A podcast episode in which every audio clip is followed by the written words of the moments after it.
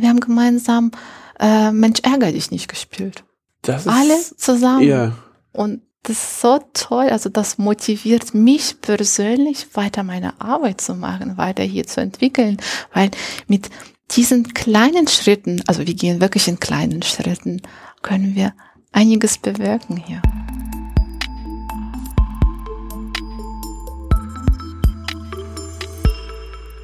Heute bin ich mal anderen Ende der Stadt, in Prolis tatsächlich. Und da besuche ich heute eine Begegnungsstätte für Geflüchtete bei der Frau Groß. Aber ich traue mich noch nicht so richtig aus dem Auto raus, weil es regnet.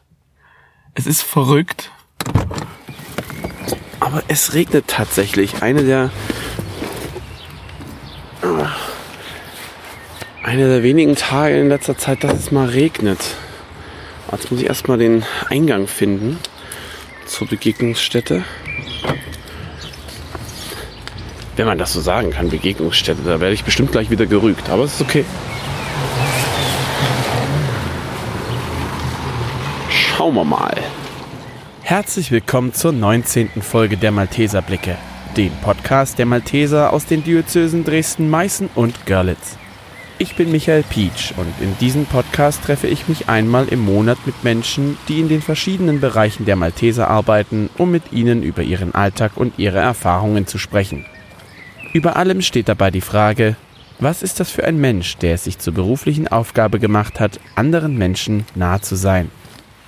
In dieser Folge erwartet mich Frau Groß.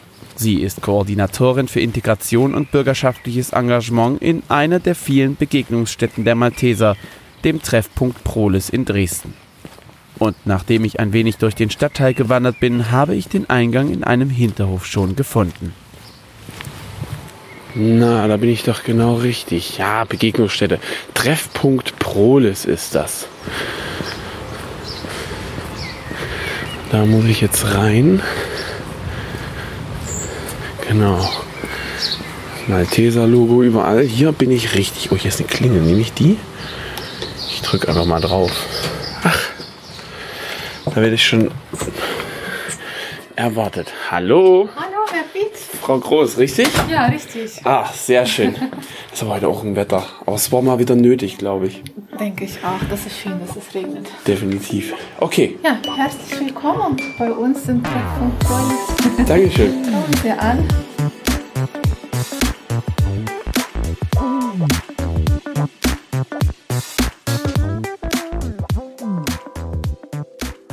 Frau Groß, wie geht's Ihnen? Ach, danke, mir geht's ganz gut. Bisschen aufgeregt jetzt? Ja, natürlich. Es ist meine erste Erfahrung mit einem, mit einem Podcast. Ja. Aber das Schöne ist, wir stehen ja quasi hier in Ihren heiligen Hallen. Das ist sozusagen quasi Heimspiel. Also ich muss sagen, ich bin auch ein bisschen aufgeregt, weil das ist jetzt mal endlich mal was Näheres. Wir haben in den vergangenen Folgen mit dem Herrn Schumacher oder mit der Frau Gray ging es eher so um Erstaufnahmeeinrichtungen und um Flüchtlingshilfe allgemein. Aber das ist das erste Mal, dass wir quasi eine Bege dass ich in so eine Begegnungsstätte letzten Endes bin, die für mich irgendwie eher so, naja, eher so Seniorenbegegnungsstätten ist so ein bisschen das, was ich darunter mir immer vorgestellt habe. Aber Geflüchtete gibt es das natürlich jetzt hier auch. Ja, ja, hier geht es auch hauptsächlich um die Geflüchtete. Wir sind ja auch eine Begegnungsstätte. Nee, falsch. Wir sind eine Begegnungsstätte für alle. Wir sind offen für alle, für die Nachbarschaft, auch für Senioren. Die kommen auch zu uns tatsächlich runter. Ah, okay. Genau, aber äh, Schwerpunkt unserer Arbeit ist natürlich Integration und Integration durch Ehrenamt. Es geht dabei auch die Menschen ins Ehrenamt zu holen und dadurch in unsere in unsere Gesellschaft zu, zu integrieren, mitzunehmen, die Möglichkeit zu geben, Aufgaben zu übernehmen, soziale Kontakte zu knüpfen und da die Integration für, Integration für uns ein ganzheitliches Prozess ist, wollen wir natürlich auch die deutsche Nachbarschaft einbeziehen, weil äh, nur äh, wenn ich die Sprache kann oder hierher komme, bin ich ja noch längst nicht integriert. Ne? Das finde ich ganz spannend eigentlich, weil wenn man also für mich persönlich war es irgendwie nie so ein Ding, dass ich sage, da ist eine Begegnungsstätte, ne, hier steht drauf Treffpunkt Prolis, man sieht auch, es ist offen für alle, aber irgendwie würde ich mich persönlich da nie mit einbeziehen, weil ich nicht zu dem Status Geflüchtete zähle. Wie, wie gehen Sie denn da vor, um die Leute damit reinzuholen? Durch verschiedene Angebote. Wir haben zum Beispiel äh, seit letzten Sommer Nachbarschaftscafé, donnerstags Nachmittag. Da stellen wir einfach hier draußen auf der Terrasse die Tische, Kaffee, Kekse und wir setzen uns hin. Und so kommen die Nachbarn vorbei und wir laden die einfach ein. Da kommen die, setzen sich hin, wir trinken einen Kaffee gemeinsam, wir unterhalten uns, erzählen über unsere, unsere Angebote und so kommen die dann auch zu uns. Also durch die Aktionen machen wir unsere Angebote bekannt und so laden wir die Menschen zu uns. Und es sind ja schon einige Angebote äh, entstanden scheinbar, weil ich sehe hier gerade an den Wänden, also wir gehen jetzt so ein bisschen gleich durch den Raum, die Wände sind gut geschmückt. Was lese ich? Malteser Frauentreff, Einkaufswagen, Buchkinder, Familientreff, Freunde in Dresden, Elbe Magazin, Arabischunterricht für Kinder. Natürlich, das auch, ist natürlich wichtig. Ja. ja, ja, das sind aber äh, lange nicht alle Projekte, die wir haben. Das sind nur die einigen, die hier an der Wand drauf gepasst haben. Und äh, wir sind, vielleicht fange ich ein bisschen von vorne an, wir sind seit 2019 hier. Äh, seit November 2019 konnten wir die unsere Büroräumlichkeiten hier aufmachen für alle und unsere Arbeit hier aufbauen. Es ist sozusagen wie mein, mein Baby, was ich von Anfang an aufgebaut habe. Es war ja, wir hatten keine bunte äh, Wände, haben wir alles gestrichen, die Küche am Wochenende mit Ehrenamtler aufgebaut. Also das haben wir alles hier von null auf aufgebaut, ja, aufgebaut. Dann äh, haben wir mit paar Projekten anfangen können und dann ja kam März 2020 Lockdown. Ne? Es war ja mhm. alles zu. Wir könnten da nie wirklich eine Begegnungsstätte betreiben, ohne sich zu begegnen. Ne? Wir sollten Kontakte halten, ohne mh, mm, privat, also ohne Kontakte zu haben und äh, ja, jetzt bin ich ein bisschen abgeschweift, glaube ich, in die andere Richtung, ja. Und so durch Corona, äh, durch äh, kleine Verschnaufspausen könnten wir viele Projekte dann doch aufbauen. Und zum Beispiel, die, Sie sehen äh, an den Wänden unsere Plakate, no, unsere Bilderrahmen und sehen Sie, das sind die Briefe. Das sind die Briefe, die unsere Helfer während Lockdown geschrieben haben über die Projekte, über sich selbst. Und diese Briefe haben wir an andere Teilnehmer, an andere Helfer und an Senioren hier in der Nachbarschaft geschickt, um Grüße auszurichten und sagen, hallo, wir sind da, wir denken an euch. Ah. Und da, da ist auch zum Beispiel von unseren arabischen Helfern. Wir können auch gerne mal genau, hingehen. Weil von das ist, das Hassan Kalouf, der hat einfach geschrieben, also die, die, oder von der Arabischlehrerin, das ist ganz, ganz toll, was die hier geschrieben haben, was sie machen, was sie bei Malteser machen, was, wie es gerade denen geht und so. Und das haben die selbst alles gestaltet, an uns geschickt und die haben wir weiter verschickt. Also diese Briefe gingen ja. sozusagen komplett an, an alle, wo man natürlich wahrscheinlich eine Adresse hat, ja, schätze ich mal. Ne? Genau. Ne? Oder per E-Mail haben wir die auch verschickt, ja. genau. Oder hier hat ein Helfer von Familientreff geschrieben und hat ein, ein Rezept dazu geschickt, was er gerne so kocht und äh, und das ist so spannend. So wie die das, also ohne Korrektur, nur sie haben so geschrieben, so wie sie das kennen. Und das, das war eine echt tolle Aktion. Ich glaube, 15 oder 16 Briefe sind so entstanden. Ja, ich sehe gerade, die Vorspeise enthält viel Vitamin C und Ballaststoffe. genau, das ist diese Tabbouleh, diese arabische ähm, Salat mit ganz, ganz viel Petersilie und Paprika und Gurken. Schmeckt ganz lecker. Ja, dann kann man sich ja das quasi sogar hier noch mit rausziehen. Ja. Ne? Mal gucken, vielleicht stellen wir das am Ende des Podcasts noch zur Verfügung. ja, das ist super mit den Briefen. Also wirklich, so bleibt man ja trotz alledem, trotz Lockdown und das auch noch analog, nicht digital, quasi mit den Leuten in Kontakt, ja. was ja wahrscheinlich auch eine ziemliche Schwierigkeit gewesen ist. Also da merkt man, Corona hat ihnen da wahrscheinlich ziemlich ein Bein gestellt, was das angeht. Ja, ja, vor allem am Anfang. No? Wir waren seit paar Monaten hier und äh, meine Kollegen, also ich, äh, meine Kollegen war schon ähm, eh, äh, war schon eher hier im Stadtteil und äh, äh, kannte die Akteure und auch äh, die Bewohner hier zum Teil. Und dann wollten wir starten mit Ideen, mit, mit Wünschen und äh, Visionen. Und dann war natürlich Tür zu und ja, aber trotzdem könnten wir, wir haben ja Bringservice angeboten, da waren wir Visionären einkaufen oder Arabischunterricht, ne? wir haben online gemacht. Da kamen die Lehrer mhm. einzeln zu uns hierher, die haben, äh, wir haben die Videos aufgenommen, diese Videos haben die dann an die Kinder verschickt. Nicht schlecht. Also wenn, wenn ich, wenn Sie gerade sagen, ganz viele Ideen auch, ich sehe hier auch einen Wochenplaner, wo quasi alles äh, da steht, was es hier eben nochmal äh, gibt. Also wie gesagt, äh, Buchkinder, mobiler Einkaufswagen, da gehen wir später nochmal genauer drauf ein, was Gerne. da sozusagen Gerne. alles mit dabei ist. Denn ich möchte mir gerne nämlich die ganzen, die ganzen Räumlichkeiten. Also wir sind ja jetzt hier quasi im Hauptraum, äh, auch mit ein paar Spielen, mit ein paar Schränken. Ich sehe auch Schulunterlagen. Ist das richtig? Ja, das ist Deutschschulunterlagen, Deutschbücher, Ma Deutschlernbücher. machen Sie Deutsch als Zweitsprache auch hier? Äh, wir haben Sprachtreffs. Ah ja, wir haben okay. Sprachtreffs, wo dabei, wo, wo, wo es darum geht, um Deutsch zu lernen. Genau. Ah ja, okay, das ist natürlich nicht schlecht. Und dann kommen wir plötzlich in den nächsten Raum mit Kühlschrank und äh, Genau, so kleine Küche hier. der Küchenbereich, wir. ja. Genau, so Mini-Küche, so Teeküche, aber mit Backofen, mit Geschirrspülmaschine, mit der Mikrowelle, mit dem Herd und alles. Also große Kochabende können wir hier nicht machen, aber so in kleineren Raum funktioniert das trotzdem. Ja, klar.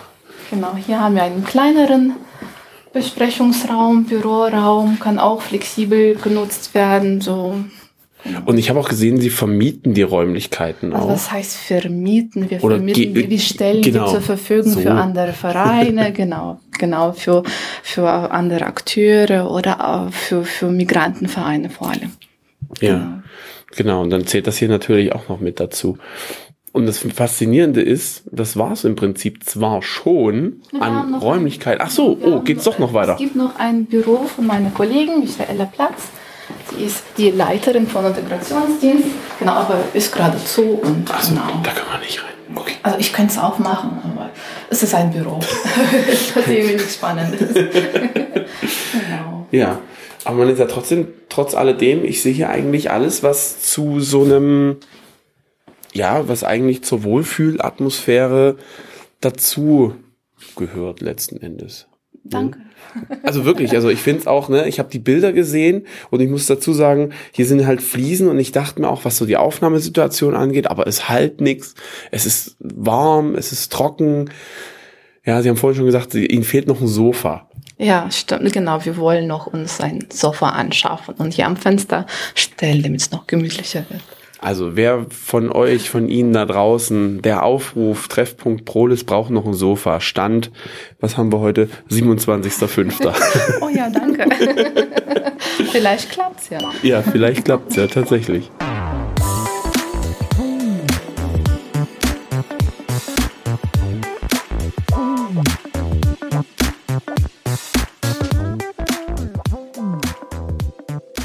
So, damit wir nicht die ganze Zeit stehen müssen, haben wir uns jetzt mal hingesetzt. Aber Sie haben ja noch erzählt gehabt, dass Sie während der Corona-Zeit noch ganz viele andere Sachen gemacht haben. Also auch neben dem Arabischunterricht, der online stattgefunden hat. Was war denn das? Ja, wir haben versucht, äh, möglichst ohne Kontakt natürlich äh, auch äh, verschiedene Hilfsaktionen durchzuführen. So haben wir äh, 2021 von Anfang Februar bis Ende Mai genau haben wir in der Kooperation mit Vonovia und äh, Quartiersmanager mit Stadtteilbüro Prolis ähm, jede Woche äh, für Familien Lebensmittel ausgeliefert. Also wir haben äh, jede Woche ein Rezept äh, ausgedacht, also die Helfer haben äh, ausgedacht und dann waren wir beim Kaufland einkaufen und dann haben wir für ganz viele Menschen dann Lebensmittel in die Tüten gepackt und dann an die evangelische Kirche in Prolich und an ein Familienhaus Mareike ausgeliefert und die haben dort schon weiter diese Kochbeutel an die bedürftige Familien oder Menschen verteilt. Und das haben dann unsere Helfer mit Fluchthintergrund gemacht zum Beispiel. Die waren dann einkaufen. Also da hatten die quasi auch noch was, was Sinnvolles zu tun, Genau. statt die ganze Zeit dann wirklich nur, ja, wie es zu dem Zeitpunkt dann eben war, zu Hause rumzusitzen sozusagen. Ja. Oder vor Weihnachten haben wir auch eine Aktion gestartet. Da haben wir unsere Familie, unsere geflüchtete Familie äh, mit Kindern gemeinsam ähm, Weihnachtskarten gebastelt. Wir haben über 100 Weihnachtskarten dann gesammelt. Die haben wir in Pflegeheim hier auf der Berzdorfer Straße abgegeben und die wurden dann an Senioren weiterverteilt. Das war auch ein schöner Weihnachtsgruß für die alten Damen und Herren, die niemanden sehen durften in der Zeit. Genau, so kleine Aktionen haben wir immer wieder versucht durchzuführen und überlegt, was können wir, wo können wir was beitragen, was Ja. machen. Also sozusagen eine Begegnungsstätte, die nicht nur hier auf den Treffpunkt Prolis äh, ja sich konzentriert, sondern quasi in den gesamten Stadtteil raus. Sowieso, sowieso. Es ist nicht so, dass wir die Projekte nur hier in unseren äh, Büroräumlichkeiten durchführen. Wir, wir, wir machen das überall im Stadtteil. Wir, Im Jugendhaus Lila, da haben wir wöchentlich ein Familientreff und äh, genau. Ah ja.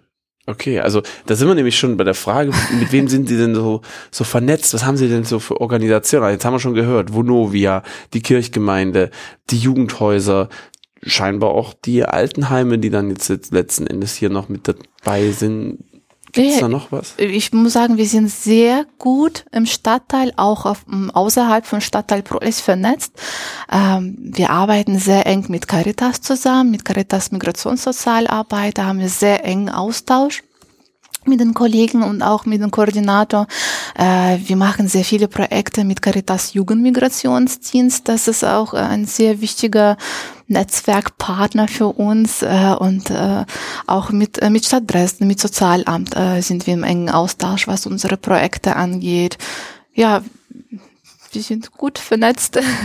ja, ich merke schon. Also das ist, das ist äh, ja, sowas freut mich persönlich auch immer, wenn man dann halt auch sieht, dass die, wenn sie auch sagen, für sich natürlich, auch wenn dieses Baby, ne, wie sie es vorhin ja. genannt hatten, letzten Endes dann auch irgendwo erwachsen wird und äh, Freunde findet, um mit der Metapher zu bleiben. Ja, wächst und wächst. Ja, genau. Und hat noch sehr viel Potenzial zu wachsen. Wo soll es denn noch hingehen? Naja, äh, wo soll es hingehen? Äh, wir haben, äh, wir haben so viele Helfer bei uns, die Lust haben, was zu machen, vor allem viele Helfer mit Flucht- und Migrationshintergrund, die kommen auf uns zu und sagen, hey, 2015 sind wir hier angekommen. Uns wurde so viel geholfen. Wir haben so viel Unterstützung bekommen mit Sprache, mit Ankommen, Wohnungssuche. Jetzt sind wir hier zum Teil angekommen. Jetzt wollen wir die Hilfe abgeben. Wie können wir uns engagieren? Was können wir tun? Jetzt wollen wir auch dieses Dankeschön abgeben. Und das ist so toll. Und da haben wir noch so viele Möglichkeiten, das umzusetzen. Aber es natürlich müssen schauen, wir sind zwei äh, Kollegen, wir sind zu zweit hier. Ja. Und dass wir das alles gut begleiten können gut stellen, weil lieber machen wir weniger, aber nachhaltig und richtig, als statt 100 Projekte, so ein bisschen Event-Charakter haben wir nicht. Also für uns ist die Nachhaltigkeit sehr wichtig. Deswegen, ja. da haben wir doch sehr viel Potenzial zu wachsen. Wenn Sie hier zu zweit sind, wie viele Helfer sind es denn dann? Also wie viele haben sich denn jetzt quasi schon gemeldet? Ja, also aktuell, wir haben vor kurzem für eine Standortabfrage nachgezählt, wie viel aktive Helfer wir haben. Wir sind so bei 47 Helfer. Und davon sind. Die passen fast gar nicht alle hier ins Haus rein. Und äh, ich glaube, 28 sind Geflüchtete. Ja. Also das ist. Also quasi mehr als die Hälfte dann ja. sind sozusagen Geflüchtete. Ja, und da sind wir sehr stolz darauf. Das sind Menschen aus Syrien, aus äh, Afghanistan, aus Irak. Wir haben seit kurzem auch ähm, Kontakte zu den äh, Geflüchteten aus ähm, Venezuela. Aus Venezuela. Venezuela. Genau. Da, genau. Okay. Da haben wir jetzt auch äh, spanischsprachige Helfer da und das ist auch voll toll. Ich habe einen, ich habe ein Patenschaftprojekt, wo eigentlich die deutschen Helfer geflüchtete Familien begleiten und jetzt habe ich einen Geflüchteten aus Venezuela, der, der einen Geflüchteten aus äh, Argentinien begleitet. Und, und das ist toll, obwohl er selbst noch nie so, also der kann ziemlich gut Deutsch, aber noch nie so lange hier ist. Und der kam zu uns und sagt ich, hab, ich will helfen. Ja. Ich bin gerade ein bisschen sprachlos, weil das sind ja dann, das ist ja so, so, so, so viele Kulturen, so viele Sprachen, wenn Sie das jetzt sagen, ne? Syrien, Venezuela, Argentinien, Irak, Iran. Auch. Iran weniger, Irak, okay. äh, Irak, Afghanistan. Afghanistan, dann jetzt recht frisch ukrainische, äh, ukrainische Geflüchtete. Ja. Und das hört ja irgendwie nicht auf. Nee, also wir sind sehr bunt gemischt ja. und das macht uns auf. Und gibt es da auch manchmal Konflikte unter den Geflüchteten? Bei uns nicht, weil äh, bei uns kommen die Menschen, die es wollen. Ne? Mhm. Wir sind ja eine Begegnungsstätte für Freizeitangebote, äh, für Sprachangebote. Menschen sind ja nicht gezwungen, zu uns zu kommen. Ja. Deswegen haben wir hier eigentlich kaum Konfliktpotenzial oder mm, weil die wollen zu uns kommen, die wollen lernen, die wollen sich integrieren, die wollen helfen, die wollen teilnehmen. Deswegen haben wir hier diese Luxusvoraussetzung. Die Menschen kommen zu uns selbst, weil die das wollen und nicht, weil die das müssen oder ja. gezwungen sind wegen einer Maßnahme oder was auch immer. ja, das ist natürlich nochmal die andere, die andere Seite wahrscheinlich. Das ist quasi letzten Endes wieder alles, und das sind alles Ehrenamtliche, die auf freiwilliger Basis sozusagen ja, hier ja, sind. Ja, ja, ja. Und Teilnehmer dazu natürlich. Ja, natürlich, genau. ja, ja, klar, mhm. klar. Und jetzt auch mit der, äh, weil Sie sagten auch ukrainische ganz, äh, Familie, die hier ganz frisch angekommen sind, auch da, also ich fand's so schön, so, so herzwärmend. Äh, wir haben einen Austausch ähm, runter gehabt mit unseren Helfern von unseren Familientreff und haben äh, auch über die ukrainische Familien gesprochen und die meinten, vielleicht wollen die zu uns anladen. Es ist doch nicht schön, wir können hier was erzählen, wir können was zeigen und so haben halt unsere arabische Helfer die ukrainische Geflüchtete eingeladen. Und so haben wir einen riesengroßen Fest gefeiert am 5., ja, am 6. Mai war ja Ramadan-Ende. Die Kontaktbeschränkungen wurden noch mm, mehr mhm. gelockert yeah. und da haben wir gleich genutzt und einen großen Zuckerfest gefeiert. Da haben wir ukrainische Familien auch mit eingeladen. Und das war so toll, wo, weil die Kinder, die brauchen ja keine Sprache, die Kinder haben Nö, gemeinsam. Das, ja, genau, genau. Und, und unsere, mm, wir haben eine, so eine tolle Helferin, ähm, Muna heißt sie, die kann kaum Deutsch, wirklich kaum Deutsch, eine ältere Dame, aber ihre Ausstrahlung, nur sie lacht und sie macht mit Füßen und Händen und man versteht sie und sie hat sie einfach die mitgenommen, alles gezeigt und diese, diese Herzlichkeit, das ist schon toll. Die Hilfsbereitschaft ist auch ich find, Ich finde das auch interessant, dass jetzt wirklich, sage ich mal, ähm, wenn man zurückblickt auf 2015, wo ja quasi die ja arabisch sprechenden Geflüchteten hierher kommen, die ja jetzt im Prinzip dieses System Deutschland, könnte man ja fast sagen, was auch eine Bürokratie angeht und so weiter, vielleicht auch schon ja selber am, erfahren haben, dass sie jetzt bereit sind, das quasi an ukrainisch Geflüchtete, äh, ukrainisch Geflüchtete und natürlich auch an, an alle anderen, die jetzt äh, noch mit dazukommen, weitergeben. Und das auf freiwilliger Basis. Ja, ja, ehrenamtlich. Ja. Alles ehrenamtlich. Ja. Werden die irgendwo erfasst, irgendwo eingetragen? Wir so? haben eine Liste, natürlich, natürlich. Ja. Wir haben eine Ehrenamtsliste. Äh, wir haben ähm, Ehrenamtsvereinbarungen mit unseren Helfern, damit sie auch einfach äh, versicherungstechnisch äh, mhm. dann weiß, weiß, was passiert. War noch nie der Fall zum Glück, aber dass sie dann gut versichert sind. Natürlich für den Fall der Versicherungstechnik. Ja. Und auch für sie ist es ja. gut. Also die verstehen das auch äh, für weitere Ehrenamt. Es ist nicht nur geben, es ist auch viel nehmen. Ne? Es ist äh, auch für die ist es eine Chance und äh, so eine Vereinbarung vorzuzeigen und sagen, hey, ich engagiere mich. Äh, genau. Vor allem kann man dann auch sagen, dass man gerade was die Malteser dann angeht, dass man eben sagt, wir gehören irgendwo mit dazu vielleicht auch.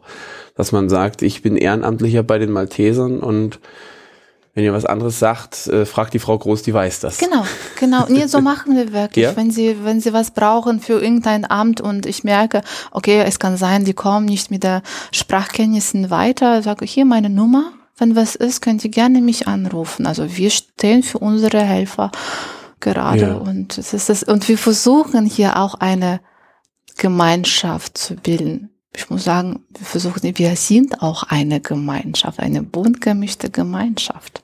Ja. Und die Helfer, die kennen sich auch alle gegenseitig. Wir machen auch regelmäßig ähm, Ausflüge gemeinsam. Oder ich fand sehr schön, letztes Jahr haben wir eine Infoveranstaltung in der Dienststelle gemacht, weil Ach viele Helfer. Ich glaube, davon habe ich gehört sogar. Ja, viele Helfer kommen zu uns, vor allem Geflüchtete, die engagieren sich wegen Projekt oder wegen einer, einer Sache, aber wer sind die Malteser, wissen die nicht. Und wir dachten, ach, es wäre doch schön, auch die bunte, vielfältige Malteser-Welt zu zeigen. Und da haben wir uns äh, eine Dienststelle getroffen, äh, die Silke Mares, die, Past äh, die Pastorei, ja, die ja. hat eine wunderschöne Infoveranstaltung gemacht. Auch äh, Rainer Schumacher hat über Flüchtlingshilfe erzählt und die waren auch begeistert, dass Malteser nicht nur hier in Prolle ist, dass Malteser so groß ist und, und Schulbegleitdienst und Hospizdienst und Malteser Jugend und, und, und, und das wow, das ist ja toll. Und da haben wir einen Rundgang gemacht und waren auch bei den Einsatzdiensten hinten, war, war richtig,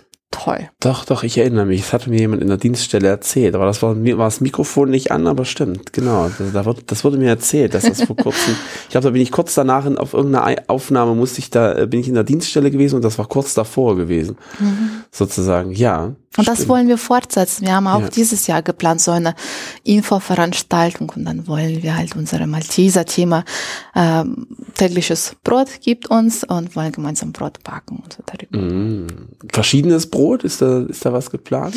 Dann müssen wir schauen, wer, wer wie Teig zubereiten kann. naja, man kann jetzt das typische deutsche Graubrot nehmen oder man nimmt vielleicht auch, äh, äh, äh weiß ich nicht, Fladenbrot aus, äh, aus Arabischen, aus Syrien oder so. Mal schauen.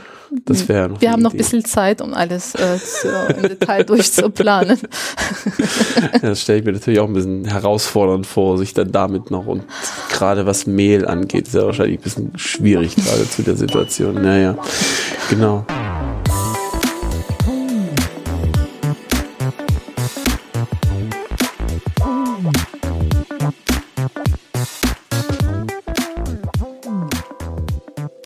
Aber Sie selbst sind ja die Koordinatorin für Integration und bürgerschaftliches Engagement. Was sind denn Ihre Aufgaben?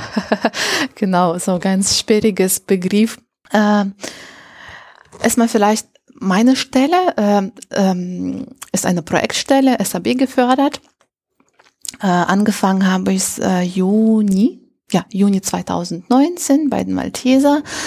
Und äh, damals äh, war es so, es gab ein Konzept auf dem Papier für die Stelle, für meine Stelle. Und wie es in der Praxis aussehen sollte, wusste keiner. Das ist ja ganz, ganz neu erschaffen. Ja. Und äh, da habe ich hier angefangen. Zum meinem großen Glück war die Frau Platz schon äh, die, die Integration, Leiterin des Integrationsdienstes schon da und konnte mich so ein bisschen mitnehmen, so dass wir hier gemeinsam alles entwickeln könnten. Ja. Und meine Aufgabe ist, äh, mit Stadtteilakteuren, mit Ehrenamtlichen hier Projekte umzusetzen, zu koordinieren, zu schauen, wo gibt's äh, Bedarf, wo können wir einschalten? Äh, wo kann ich vermitteln? Äh, was ist gerade ein brennendes Thema? Was können wir umsetzen? Wo kriegen wir Gelder her? Das mhm. ist auch meine Aufgabe. Ja. Da schaue ich, wo gibt's welche Förderprogramme, wo können wir was beantragen. Also das ist so ganz grob meine Aufgabe. Ja. Und wenn Sie sagen, Sie gehen auch in den Stadtteil mit rein, das ist dann wirklich, die sagen, hey, hier, ich habe hier ein Kind, ähm, Arabisch sprechend, wir brauchen, wo wir gerade dabei sind, ne, arabischen Unterricht für die Kinder. Habt ihr da was? Und da sagt, sagen sie dann, ja klar, kommt rum, äh, wir haben da jemanden der dem Kind sozusagen Arabisch beibringen, beibringen kann. kann. Genau, wir ja. haben es am Wochenende hier Arabischunterricht. Ne? Wir haben, wir hatten vor Lockdown 70 Kinder gehabt hier am Wochenende. Am Samstag und Sonntag. Hier drin? Hier drin, also nicht alle auf einmal. Ja, ja, okay, so, gut. So stundenweise, so schichtenweise ja. sozusagen. Wir haben vier Lehrer, die das alles ehrenamtlich machen, vier arabische Lehrerinnen. Die kamen auch auf mich zu damals, als ich hier angefangen habe und haben gesagt, wir wollen, Kinder brauchen das. Kannst du uns unterstützen? Und so habe ich die Rahmenbedingungen dazu erschaffen, damit äh, die hier Unterricht halten können. Wir hatten wirklich vor Corona über 70 Kinder hier. Und zwischendurch letzten Sommer waren nur 50, aber trotzdem sind 50 Kinder aus dem Stadtteil hier. Aus hier. dem Stadtteil, da ja. merkt man, wie groß ja. entweder der Stadtteil ist und wie groß auch letzten Endes der Bedarf hier ja, drin ist. Ne? Bedarf ne? ist groß, weil Kinder, die gehen in die Schule, die lernen so schnell Deutsch, aber Arabisch schreiben und lesen können erst wenige. Und diese, dieses Projekt Arabischunterricht für Kinder ist eine super Möglichkeit für uns, die Kontakte zu den Familien zu halten, nachzufragen, ins Gespräch zu kommen und mhm. zu erfahren, wo braucht ihr Unterstützung? Was, was wollt ihr? Wo habt ihr Probleme? Ja, wie geht's euch? Was genau, ist, genau, was wie, ist los? genau, ganz, ganz einfach. Wie geht's euch? Und da sind die wahrscheinlich auch sehr dankbar, schätze ich mal, dass da auch die Leute auf sie zukommen, wahrscheinlich dann die Menschen. Ja. ja. das kann ich mir gut vorstellen. Wir haben auch andere Stadtteilprojekte. Ne? Wir haben auch so Problemhöfe zum Beispiel. Hier in der Nähe so ähm, Mareikehof nennt sich das, weil da ein Familienhaus Mareike ist. Und da wurden Kürzungen vorgenommen. Es gibt keine Jugendhilfe mehr. Mhm. Die wurden drastisch gekürzt, auch personell. Und aber dieser Hof hat so viele Konflikte. Da wohnen so viele unterschiedliche Communities, auch Jugend und so. Und da machen wir auch regelmäßig Treffs, Austausch, Putzaktionen, Aufräumaktionen. Ähm, da arbeiten auch sehr eng mit, mit Vonovia und auch Bezirksamt, mit Herrn Lemmer hier sind wir auch im ständigen Austausch. Was können wir da anbieten? In welchen Form? Äh, dass wir mh, mm, so äh, Austauschmöglichkeiten finden, wo wir mit Menschen auch reden können. Also das so. Also das ist richtig so ein Hof, also ja. wirklich ein ganz normaler Hof ja. und äh, da ja. gibt's Konfliktpotenzial genau. sozusagen. Hm, aber das ist natürlich schön, dass sie quasi den den ganzen den ganzen Stadtteil auch irgendwo im Blick haben dann sozusagen von hier aus einmal auf jeden Fall in die ganze Welt könnte man eigentlich was sagen bei den vielen äh, äh, Nationen, die hier quasi ja, mit dabei sind. Ja, ja. und äh, genau, nee, wir haben schon sehr, einen sehr, einen sehr guten Überblick über Stadtteil. Ich bin auch seit diesem Jahr ähm, ein Mitglied des Quartiersbeirates als Malteser und da sind wir auch im guten Austausch. Ja. Das ist manchmal wirklich wichtig, dass man weiß, woran man sich wenden kann letzten mhm. Endes. Ne? Wenn man immer in so einem Beirat drin sitzt, kann ich mir gut vorstellen, dann kann man immer mal sagen, hey du hier, wir brauchen mal mhm. eben jetzt mal hier jetzt gleich Hilfe sozusagen. Ähm, Buchkinder. Was, was sind denn die Buchkinder in Prolis? Na, Buchkinder, das ist ähm, dieses Projekt begleitet meine Kollegin, Frau Platz. Äh, die unterstützt ähm, das Projekt schon seit seit mehreren Jahren. Die äh, es ist auch kein Malteser reines Projekt, wir sind nur da als Unterstützung. Und es geht darum, dass die Kinder Geschichten schreiben lesen, malen oder durch Siebdruck oder Linoldruck das machen und da entstehen schöne, schöne Geschichten oder schöne Karten oder da hängt auch äh, bei mir im Büro hängt ein Kalender. Das ah, ist auch ah. zum Beispiel ein Ergebnis der Arbeit. Das Ratlos. Genau. Das? Ja, sehr schön. Es sind ganz viele lustige Karten, die da entstehen. Das ist so, was die Kindern niederschwellig so diese künstlerische also quasi ein, ein, ein, ein künstlerisches Projekt, wo die Kinder sich nochmal so ein bisschen anders ausleben ja, können ja. und vielleicht auch Sachen verarbeiten können, wahrscheinlich. Ja, Was so vorgefallen ist. Ja. Genau. Und dann sehe ich noch das Elbe-Magazin. Das ist mir jetzt komplett neu. Also Buchkinder kann ich mir was vor, drunter vorstellen, das hat was mit Büchern zu tun. Elbe-Magazin hatte vielleicht weniger mit dem Fluss zu tun, aber heißt so. Aber ich sehe auch, das sind was ist das? Das sind Cover, auch mit äh, arabischen Schriftzeichen. Was ist das? Elbo Magazin, das ist äh, eine deutsch-arabische Zeitschrift. Ja. Genau, das äh, hat ein, ähm, ein äh, Ehrenamtler gegründet. Ist schon noch vor meiner Zeit. Ich glaube, Anfang 19 kam erste Elbe Magazin raus. Das ist eine deutsch-arabische Zeitschrift, die über kulturelle, soziokulturelle Themen berichtet.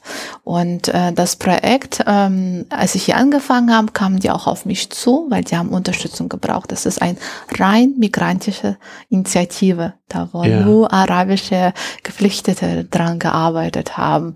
Und so habe ich äh, gemeinsam mit Caritas, Jugendmigrationsdienst, äh, seit äh, 20 Genau, seit Januar 20 auch das Projekt sozusagen wiederführend übernommen und äh, die, die Helfer dann unterstützt in der Arbeit. Und äh, ja, das ist ein einzigartiges Projekt. Es gibt, glaube ich, nur einmal hier in Dresden und auch in Sachsen, ich glaube, gibt es in Chemnitz sowas ähnliches und das war's. Und das machen die, können gerne dann durchblättern. Da Ach so, das kann man hier, genau, ah, ich sehe. Die, und da sind die ganzen Artikel auf Deutsch und auf Arabisch, auf beiden Sprachen. Das ist wirklich rein ehrenamtlich. Von Layout bis zu Artikel schreiben, von der, das ist alles. Und seit diesem Jahr haben die Helfer geschafft, mit unserer Unterstützung ein eigenes Verein zu gründen. Die oh. sind jetzt selbstständig geworden. Also Elbe Multimedia e.V. Genau, Oha. genau. Und da agieren die jetzt ganz selbstständig. Also ich unterstütze da, wo ich ja. kann, wo notwendig ist. Aber Ziel des ganzen Projektes war, die selbstständig zu machen, Hilfe zur Selbsthilfe ja, zu leisten. Natürlich. Nur damit ja, ja, die klar. verstehen, wie läuft das mit Projektbeantragung wie geht das mit Verwendungsnachweis? Das war meine Aufgabe, so ein bisschen beizubringen, zu zeigen, wie geht das. Und jetzt sind die auf dem Stand, das alles selbst zu leiten. Nicht schlecht. Ja. Also das kann man auch beziehen oder das äh, äh, kostet auch was? Oder Nein, das ist, ist kostenlos. Ah, das, das ist kostenlos. Ist kostenlos. Okay, nehme ich mir auf jeden Fall dann meins Gerne. mit. Gerne. Ich sehe von April bis Mai ist es aktuell. Genau, äh, es ähm, genau erscheint ähm, einmal in zwei Monaten. Mhm. Sonst ist es dann ja, das ist kostenintensiv. ja, Genau. aber auch äh, die Artikel vielleicht dann doch recht, äh, diese Fülle an Artikeln dann quasi Mhm. zu bekommen, ist natürlich auch nochmal schwierig. Also ich weiß nicht, wie Tageszeitungen das so machen, aber ähm, ja, das kann ich mir gut vorstellen, Ja. dass es ein bisschen schwierig Und, ist. und die haben auch in der Corona-Zeit, in Lockdown-Zeit auch große, großen Beitrag geleistet. Die haben auch eine Homepage und Facebook-Seite und da haben auch die täglich Nachrichten gemacht. Die haben von Deutschen ins Arabische übersetzt und haben wirklich Nachrichten gemacht, so auch mit Videos und mit einer Ach. Helferin, die da stand und wie professionell Nachrichten an, äh, ähm, gesprochen hat, erzählt hat, alles auf Arabisch, Ja. um, um die Informationen zu vermitteln. Das ne? findet man wahrscheinlich jetzt auch noch, wenn Ja, man ja, mal danach sucht. ja, Ja, also Elbe, Mag El Elbe, Elbe. Multimedia e.V. Auch, mm, in, in der Zeitung, äh, im Magazin steht auch die ganzen Ah, ja. Kontaktdaten und Webseite und Facebook-Seite. Und das kriegt man nur hier bei Ihnen im Treffpunkt Prolis oder ist ein ganz Prolis irgendwo ausgelegt jetzt? in ganzen Resten. Ach, in ganz Dresden Mhm, sogar. mhm. Weil ich sehe es jetzt hier tatsächlich zum ersten Mal, aber Mhm. wahrscheinlich äh, bin ich nicht an den Stellen, wo es aussieht. Wahrscheinlich, wahrscheinlich. Ja.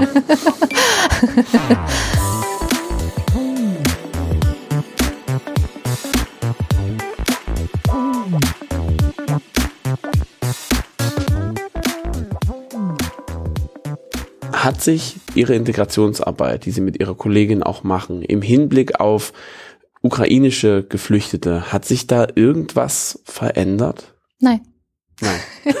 hm, nein. eine geschlossene Frage, das darf ich nicht machen. Da kriege ich nicht die Antwort, die ich haben möchte. Hm, blöd jetzt. Nein, also was heißt verändert? Wir haben vorher mit Geflüchteten gearbeitet und die Fragen sind ja nicht anders geworden. Es sind Ja. genau die gleichen Fragen, genau die gleichen, gleichen Hürden, die sie äh, schaffen sollen, gleichen Fragen, genau gleiche Probleme. Deswegen, äh, wir fahren unseren Fahrplan weiter. Wir sind offen für alle. Und es kommen jetzt auch ukrainische Geflüchtete bei uns an, beziehungsweise sind schon viele angekommen. Wir laden die zu unseren Familientreff ein. Das sind auch ähm, bis zu 80 Personen manchmal, weil es ein, ein Fest oder eine große Aktion ist. Da kommen sehr viele Kinder. Da kommen jetzt auch, wo, äh, jede Woche kommen auch die ukrainische Geflüchtete bei uns an. Wir haben äh, Nachbarschaftscafé, wo die auch so langsam, also es ist ja nicht so groß, ist ja kein Restaurant oder kein, Ja. so, so ein, ein Tisch und hier kommt ihr auch, um, um mit Nachbarn zu sprechen, um Deutsch zu üben. Wir haben auch ähm, ein Deutschtisch, das haben wir tatsächlich äh, im Zusammenhang mit der Ukraine-Krieg und mit Ukraine-Geflüchteten hier entwickelt, ein Sprachtreff. Ja. Mittwochs Nachmittag haben wir einen Sprachtreff für ukrainische Geflüchtete. Da kommt auch eine, ähm, eine Ehrenamtlerin, die ist Rentnerin, ehemalige Deutschlehrerin, die ja noch Russisch kann. Also Ah, passt perfekt. perfekt. Und äh, es wird sehr, sehr gut besucht. Es ist voll. Die Menschen kommen mit kleinen Kindern, Kindern können draußen malen Mhm. oder haben was zum Basteln, kümmern sich und die, die haben die Möglichkeit, äh, niederschwellig Deutsch zu lernen. Und das ist gut, weil viele warten auf die Sprachkurse noch oder die Sprachkurse ist alles nur auf Deutsch und geht meistens sehr, sehr schnell und zack, zack, zack, zack, zack. Und hier könnt ihr nachfragen, Hausaufgaben zusammen erledigen und es werden Themen besprochen. Wir haben äh, es ist Mittwochs. Wir haben Mittwochs auch Vormittag ein Frauentreff. Da geht's auch um Austausch, damit die Frauen ohne Kinder, ohne Männer untereinander kommen. Weil in Ja. arabischen Familien ist es so, dass Frauen gar keine Möglichkeit haben, so rauszukommen. Die haben kleine Kinder, die müssen kochen, die Männer gehen vielleicht arbeiten und so ha- haben die die Möglichkeit, herzukommen, ein bisschen abschalten. Und da sind auch die ukrainische Frauen gerne eingeladen kommt auch so langsam an. Wir haben Donnerstag, habe ich schon gesagt, Nachbarschaftscafé, wo, wo die auch wirklich ankommen und das war toll. Wir haben vor zwei Wochen war äh, so ein toller sonniger Nachmittag und da war eine Seniorin, äh, eine Dame, ältere Dame hier, die wohnt hier bei uns, äh, ist auch ähm, beim mobilen Einkaufswagen mit dabei, kam runter. Äh, da kam eine Frau aus Afghanistan, zwei aus Syrien, zwei Ukrainer, eine, eine Nachbarin mit Rollstuhl, die hier wohnt. Und wir haben gemeinsam äh, Mensch ärger dich nicht gespielt. Das ist, Alle zusammen. Ja. Und das ist so toll. Also das motiviert mich persönlich, weiter meine Arbeit zu machen, weiter hier zu entwickeln. Weil mit diesen kleinen Schritten, also wir gehen wirklich in kleinen Schritten, können wir einiges bewirken hier. Ja, das wollte ich gerade sagen. Also ich glaube, auch so klein wie diese Schritte vielleicht sein mögen, aber ich sehe, ne, wenn ich sehe auch ihre Begeisterung. Also wenn man das mit, auf dem Video festhalten würden, sind mit dem ganzen Körper mit dabei und so weiter und so fort und da auch hoch motiviert und das ist auch schön. Und ich finde es auch echt super, dass sie quasi auch ihre Erfolge letzten Endes, kann man ja eigentlich nicht anders sagen, wenn sie eben so viele Nationen zusammenbringen und Mensch ärger dich nicht zusammen spielen. Das mag zwar ein kleiner Schritt sein, aber vielleicht ist das gerade die Erinnerung für die Menschen, die so sagen, ja, nee, das war eigentlich gut, dass es das gab. Sonst wäre ich vielleicht untergegangen. Auf jeden Fall. Und wir versuchen auch dadurch Vorurteile abzubauen, weil ähm, es ist leider, gibt's viele, viele Vorurteile gegenüber Frauen mit Kopftuch oder anders aussehenden Menschen und damit haben wir auch jeden Tag zu kämpfen und es ist schön, wenn wir die Skeptis hier langsam abbauen können. Auch viele ältere Damen, die waren am Anfang so skeptisch uns gegenüber. Ne? Wir haben auch die angerufen, haben erzählt und ich habe auch einen Akzent. Und die Frau am Telefon fragte mich auch, sind Sie wirklich von Malteser? Können Sie sich dann auch ausweisen? Aber das, ich meine, es ist gut, dass Sie vorsichtig sind. Nur ne? ja. es ist, äh, das ist auch wichtig. Aber man merkt, wie skeptisch, weil, ach, da kommt eine Frau mit Kopftuch und ich soll mit ihr einkaufen fahren und das kostet nichts. Hm. Da das, ist irgendwo genau, ein Haken. Ja, das klingt Das kann nicht so, ja. sein. Mobile Einkaufswagen. Aha, ich werde von zu Hause abgeholt. Dann fahren wir einkaufen, dann gehen wir Kaffee trinken und dann werde ich wieder nach Hause gefahren. Hm, alles ehrenamtlich? Klingt, mit Geflüchteten? Das klingt zu gut, um wahr zu sein, ja, wahrscheinlich irgendwie. Ja, ja.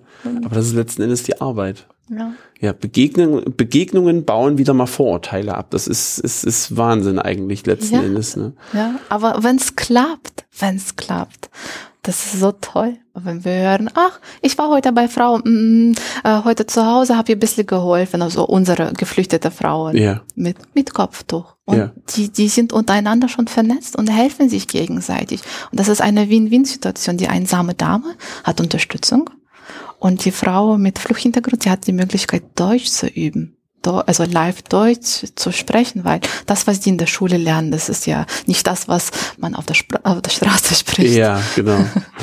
ähm, wieso machen Sie das eigentlich, diese Arbeit? Was ist Ihr persönlicher Antrieb? Also ich merke, Sie sind da voll mit dabei und das ist genau das, was Sie immer machen möchten. So interpretiere ich das irgendwo also mit den Menschen arbeiten. Warum, warum machen Sie das? Also was ich immer machen kann, kann ich jetzt nicht sagen. Ne? oh, okay. Also, naja, es kann sich alles ändern, aber ja. Stand jetzt, ich bin da, wo ich sein muss. Ja. Ich bin da, ah, wo okay. ich sein will und möchte. Das ist momentan ist es so, also diese Arbeit, was wir hier machen, die erfüllt mich, weil ich habe selbst Migrationshintergrund. Ich weiß, wie es ist, in einem fremden Land anzukommen, mhm. ohne soziale Kontakte, ohne Sprachkenntnisse, ohne Kulturkenntnisse und dann noch dieses deutsche System mit Bürokratie und so viele Ämter und überall Anträge. Das ist so kompliziert und ich weiß, wie schwer das ist am Anfang, sich durchzukämpfen, um, um, um, um anzukommen. Und ich meine, meine Familie, wir sind freiwillig nach Deutschland gekommen. Nur ist ein bisschen was anderes. Ja. Und bei den geflüchteten Familien, die haben die gleichen Hürden, die sie erledigen müssen, aber die wurden auch gezwungen. Die sind, die mussten Heimat verlassen, einen Ort, wo sie das Leben aufgebaut haben, wo sie eine Arbeit hatten, wo sie, wo, wo, wo sie gelebt haben. Ne? Und auf einmal sind die hier, in der, im Heimatland herrscht ein Krieg Vielleicht sind auch noch Angehörige und Familien, die dort sind und die sind hier und müssen alles von Null aufbauen. Von Null. Und das ist hart. Ja. Und das ist, für mich ist es wichtig, da, da mitzuhelfen, die Menschen mitzunehmen. Also wir sind ja keine Sozialarbeiter. Ich bin auch keine Sozialarbeiterin. Ne? Aber so wie wir es können mit diesen Treffs und die Menschen auch hier willkommen zu heißen und zu sagen, hey, du kannst zu mir kommen. Wir helfen. Wir, wir helfen gerne, ob's, Sprachtreff ist. Oder wir haben auch, habe ich gar nicht erzählt, wir haben Dienstag Behördenhilfe. Behördenhilfe. Behördenhilfe. Okay. Wir haben zwei, äh, wir haben drei ehrenamtliche Helfer und da kommen die und die Menschen können mit Briefen kommen, weil manchmal kriegt man einen Brief und oh Gott, was steht hier drin? Muss ich was bezahlen? Oder ist es was Wichtiges? Ist es nicht Wichtiges? Keine Ahnung, was hier drin steht. Da können die zu uns kommen, wir erklären alles. Oder paar Anträge aus, wo wir uns können natürlich. Das ist alles mhm. ähm, ehrenamtlich. Dafür sind wir auch, äh, bin ich in guten Austausch mit Migrationssozialarbeitern. Wenn ich nicht weiß, kann ich da schnell anrufen und nachfragen. Und die Kollegen sind klasse. Also wir unterstützen uns gegenseitig hier ja. gut im Stadtteil. Ja. Und wie sind Sie dann zu den Maltesern gekommen eigentlich? Also als Sie, Sie sagten, Sie sind ja freiwillig quasi hier nach Deutschland gekommen, da würde ich, weiß nicht, wann war das? Das war, das ist schon eine Weile her. Ich bin 2004 yeah. her mit meiner Familie ausgewandert. Genau. Ich bin hier auch noch zur Schule gegangen ah, und okay. ich habe hier auch um, studiert. Was haben Sie studiert? Ich habe Bachelor Sprachkultur und Literaturwissenschaften studiert und mein Master habe ich in der TU Chemnitz äh, Europäische Integrationspolitik ah, gemacht. Okay. Und, genau, und das war, es war schon äh, gegen Ende meines Studiums ich war schon fast fertig mit meiner Masterarbeit. Äh, ich habe über Integr Umsetzung der Integrationspolitik in Sachsen äh, geschrieben und da äh, an einem Sonntag lag ich auf der Couch und habe im Internet geguckt, was für Stellen es gibt, weil ich war schon fertig, fast fertig ja. mit meiner Masterarbeit. Dachte, ach, es wird Zeit, ein bisschen rundschauen, mhm. was für Stellen gibt. Und da habe ich spontan äh, die Ausschreibung für meine Stelle gefunden bei Malteser. Und da habe ich am gleichen Sonntag Bewerbung abgeschickt und am nächsten Montag, äh, ich weiß noch ganz genau, ich habe mein Kind in die Kita abge äh, abgegeben, war ich noch mittendrin, dann kriegte ich einen Anruf von Rainer Schumacher und ja. hat mich zu einem Vorstellungsgespräch eingeladen und so bin ich hierher gekommen. Hergekommen so und jetzt hier auch verwachsen. Genau. Sozusagen. Ja, ja, weil das, das liegt mir, dieser Ort, die, die Menschen und unsere Helfer liegen mir schon sehr am Herzen, weil, wie gesagt, wir haben mit Frau Plass ja alles von Null aufgebaut. Das ist wie unser gemeinsames Kind, kann man sagen. Ja. Genau. Und das ist äh, auch äh, spannend, ne, weil im Studium, man hat das alles in der Theorie gelernt und dann wie setzt man das alles in die Praxis um? Weil Menschen, die herkommen, die sind so unterschiedlich. Die, die, die, die sind so vielfältig. Und spreche ich die alle an. Wie, wie, wie, wie, wie mache ich das jetzt, ne? Kommen sie mit ihrer Art und Weise an, vielleicht auch, ne? Ist ja. das nicht zu abschreckend, ja. weil man, also man muss ja hier sehr offen sein. Ist man vielleicht zu offen, ne? Ist man, ne? Wie die alte Dame. Wie jetzt? Das ist alles quasi, für nichts und ich darf hier, das ist alles zum Vorteil von mir, das, das, das hat ja irgendwo einen Haken letzten Endes, ne? Diese, diese Offenheit zu sagen, klar, mhm. alles kein Problem, das kann ich mir gut vorstellen, ja. Naja, bei den arabischen Menschen muss, musste ich auch kennenlernen, ne? wie, wie mache ich das? Aber die Familien, die zu uns kommen, die sind alle so herzlich, so dankbar, so offen und das macht Spaß. Auch die ukrainische Familien, die zu uns kommen, ist natürlich äh, vom Vorteil, da ich Russisch spreche, dann, dann da ist die Kommunikation viel einfacher, einfacher ja, genau. Ja. Und nicht so wie mit arabischen Familien, da machen wir mit Händen und Füßen, obwohl viele können ja schon bisschen oder gut oder weniger gut Deutsch. Aber mit Ukrainisch ist es schon natürlich, habe ich nie gedacht, dass ich meine Sprachkenntnisse noch gebrauchen werde. das ja. war natürlich vom Vorteil, auch als die ähm, ganze Ukraine-Geschichte losging no, und äh, die Malteser die Notunterkünfte aufmachen sollten. Da war ja auch, ähm, müssen die, die Einsatzdienste müssen über die Nacht die Sporthallen bereit ja. machen. Ne? Ja. Und die sind ja super organisiert, was das angeht. Die, die, die haben so ein tolles Team, die sind so voll Malteser und die können das selbst alles besser erzählen als ich. Ja, und da, aber hieß, ja, die Menschen sind da, aber wir können gar nicht miteinander reden. Die können kein Englisch. Deutsch war auch gar ja, nicht, genau. no, wie machen wir das? Und dann, da war ich die ersten vier Wochen dort vor Ort. Wo waren Sie da genau? Äh, auf der G-Straße in Pieschen, der Notunterkunft Ah, in in Pieschen, Ja, genau. okay. Und da haben wir einen Aufruf äh, gemacht. Frau Platz hat sich da um einen Aufruf gekümmert. Hier, wir suchen dringend ehrenamtliche Unterstützung, weil es gab ja auch kein hauptamtliches Personal am Anfang. Musste Ja. man alles einstellen. Es lief komplett alles, fast alles ehrenamtlich. Ne?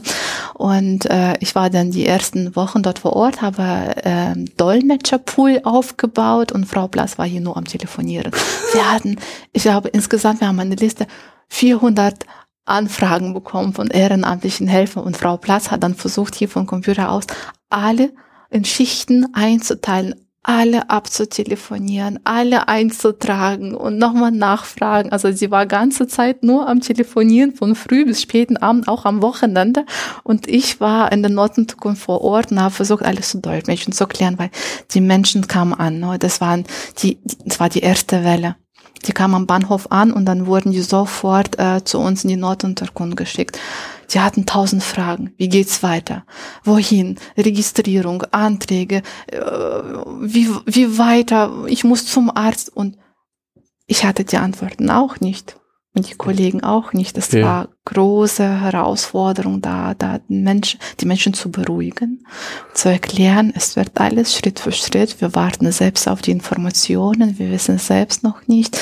Aber es war schon emotional, war schon schwer und hart auch für, für die Dolmetscher, für mich und für die Dolmetscher, weil wir sprechen deren Sprache. Und da kriegt man andere Sachen mit. Ne? Da haben sie auch von zu Hause erzählt, Ja. wie sie geflohen sind, was sie gesehen haben, diese Bombenangriffe, die Schießereien, ne? wie die paar, also wir hatten eine ältere Dame, die war mit Hausschuhen. Die kam mit Hausschuhen.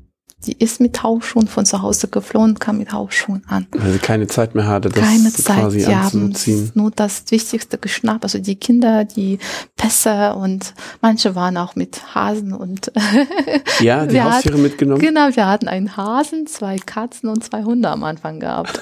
also die, die, die ersten und dann, genau. Das macht mich sprachlos, weil, weil sie da ja auch, auch von der, von der Sprachbarriere natürlich noch ein bisschen näher dran sind. Aber auch wie sie es erzählen, das ist schon, aber dann bin ich auch ganz froh, dass es hier Leute gibt, die das machen, die da, die da sofort da sind. Ja, und das war, das war wirklich beeindruckend, wie viele Anrufe wir bekommen haben, wie viel Bereitschaft da war zu helfen. Es immer noch ist, ne? Ist immer noch. Das ist schon toll und genau. Wie können Sie denn runterfahren? Was bringt Sie denn dann, wenn, ich, wenn Sie sagen, Sie waren auch am Wochenende unterwegs oder ähm, Sie sagen, es ist sehr emotional, wo sagen Sie denn, so jetzt habe ich mal meine Zeit? Also am Anfang, also die, als es äh, mit dem Krieg losging, ähm, war es sehr schwer für mich emotional, weil wir auch einfach Freunde in der Ukraine Mhm. haben und auch Angehörige in der Ukraine haben, die auch auf der Flucht waren. Das war und auch vor Ort die Menschen zu sehen, die verzweifelt weinen sind, die Frauen, die, die Kinder. Ah, Wir waren mal draußen am Spielplatz, die Kinder haben ein Flugzeug gesehen.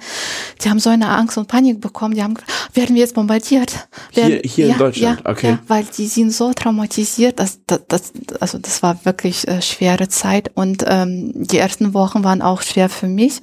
Und irgendwann habe ich mir selbst gesagt, ich kann nicht alle Menschen retten. Ich kann nicht allen Menschen helfen. Deswegen konzentriere ich mich auf die Menschen, die hier sind und wo ich was leisten kann. Also ich mu Ja. das hat aber gedauert, bis Mhm. es mir klar war, weil ich habe so ein Helfersyndrom wahrscheinlich. Also das Sich das dann quasi nochmal genau abzugrenzen, Genau, wo genau. Äh, ist jetzt vielleicht auch, Genau. wo bin ich dran sozusagen in dem Fall. Und äh, tatsächlich die Arbeit in der Notunterkunft hat dann mir am Ende auch gut getan, weil ich war da, wo ich helfen konnte und ich habe geholfen, soweit ich helfen konnte, sozusagen. Und Ja. das hat mir persönlich auch gut getan. Und wenn Sie dann zu Hause waren, womit konnten Sie am besten abschalten? Meine Familie, meine Tochter. Ja. Ich habe eine Tochter, die ist sechs Jahre alt und das ist meine kleine Freundin. Das ist ein tolles Alter, da kann man so viel machen, spielen, ausgehen. Da kommt ja nächstes Jahr dann in die Schule. Ja, wird dieses Jahr Nee, eingeschult. dieses Jahr, die- genau, dieses dieses Jahr, eingeschult. Oh, Ja. der nächste Abschnitt sozusagen gleich Ja. noch, der ist, ebenfalls emotional wird. das ist, das ist meine Familie gibt mir natürlich viel Kraft. Und äh, ja, und ich muss sagen auch hier, ich habe tolle Kollegen, also mit Mhm. Frau Platz, also wirklich, äh, ich bin so dankbar, dass ich sie, dass ich sie habe, weil wir unterstützen uns sehr gegenseitig. Auch unser Dienststellleiter Benedikt Schwarz, no, also auch da, der, der da war auch eine Situation, wo er hat gemerkt, mir war ein bisschen zu viel, der nahm sich Zeit, hat mit mir gesprochen. Also wir haben schon eine tolle Gemeinschaft hier bei den Malteser. Ich bin ein Malteser, sozusagen. Ja. Ich fühle mich angehörig so den Malteser Welt. Ist mir auch nah diese Vision, diese, dieser Leitsatz, helfen da, wo äh, Hilfe notwendig ist oder weil die Nähe zählt. Ja. Frau Groß, recht, recht herzlichen Dank für Ihre Bereitschaft hier. Sind Sie jetzt immer noch so aufgeregt, was dann bei rauskommt, oder? Aufgeregt bin ich schon, was da rauskommt, aber das war doch gar nicht so schlimm, wie ich mir gedacht habe. Habe ich, hab ich doch gesagt, habe ich doch gesagt. Ich nehme jetzt aber noch hier äh, so, eine, so ein Elbe-Magazin mit und äh, guck mal, ob äh, ich da mich da ein bisschen reinlesen kann. Bin Ja. mal gespannt, was es wird. Genau, ansonsten das Wetter, ich sehe, es ist besser geworden, die Sonne fängt an zu scheinen. Wo geht's für Sie jetzt noch hin? Ähm, heute ist Freitag und äh, freitags haben wir unseren Familientreff und da werde ich mich gleich auf den Weg machen. Unsere äh, ehrenamtliche Helfer haben Blumen von einer Gärtnerei gespendet bekommen und da wollen wir heute mit Kindern, mit Familien so Balkonblumen einpflanzen. Die Kinder können dann Töpfe verzieren und mit nach Hause nehmen. So ein kleines, kleines schönes Wochenendsabschied Ja. sozusagen. Genau. sozusagen schön zum Brückentag noch ein bisschen ins Grüne gehen. Dann recht herzlichen Dank nochmal und äh, vielleicht sieht man sich irgendwie nochmal wieder. Letzten Endes, ne? Man trifft sich immer zweimal im Leben, habe ich mal gehört, aber vielleicht komme ich auch mal hier vorbei. Ich wohne halt am anderen Ende, ich wohne halt in Gorbitz vorne. Äh, das ist natürlich ein bisschen schwierig, bis hierher zu kommen immer. Aber äh, von dem, was Sie erzählt haben, merke ich, da ist viel Leben im Haus, in den Räumlichkeiten und auch davor. Und das, äh, vielleicht gucke ich mir das mal nochmal genauer an. Gerne, gerne. Ich habe mich auch sehr gefreut. Danke für das, für die nette Unterhaltung. War, war sehr schön. Dann einen wunderschönen Tag noch. danke, das Gleiche. Bis dahin Bis und jetzt- zum nächsten Mal. Eine richtige Schleusentür. Vorhin habe ich die Tür nicht richtig aufbekommen gehabt. Cool. Dann Tschüss. tschüss. Ist doch recht frischlich noch, auch wenn die Sonne ein bisschen rauskommt. Aber wenn der Regen eben alles ein wenig angefeuchtet hat, dann darf es das natürlich auch sein. Ah, ich merke, hier in Prolis gibt es auch wie bei uns in Gorbitz so ein bisschen ja, Kunst, Kunst im Stadtgebiet. Das finde ich schön.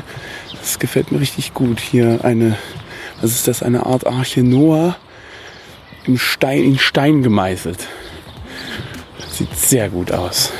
Aber jetzt geht erstmal nach Hause. Mittagessen. Zeit wird's.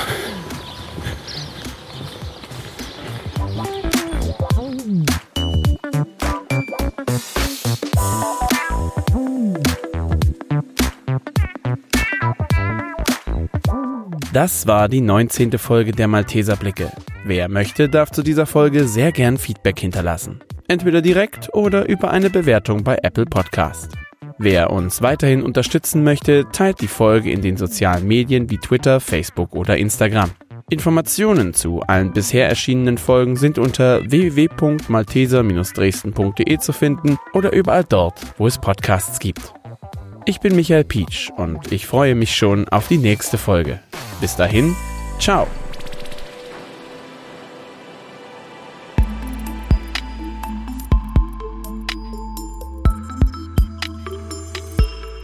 Dann einen wunderschönen Tag noch. danke, das Gleiche. Bis dahin und jetzt nächsten Mal.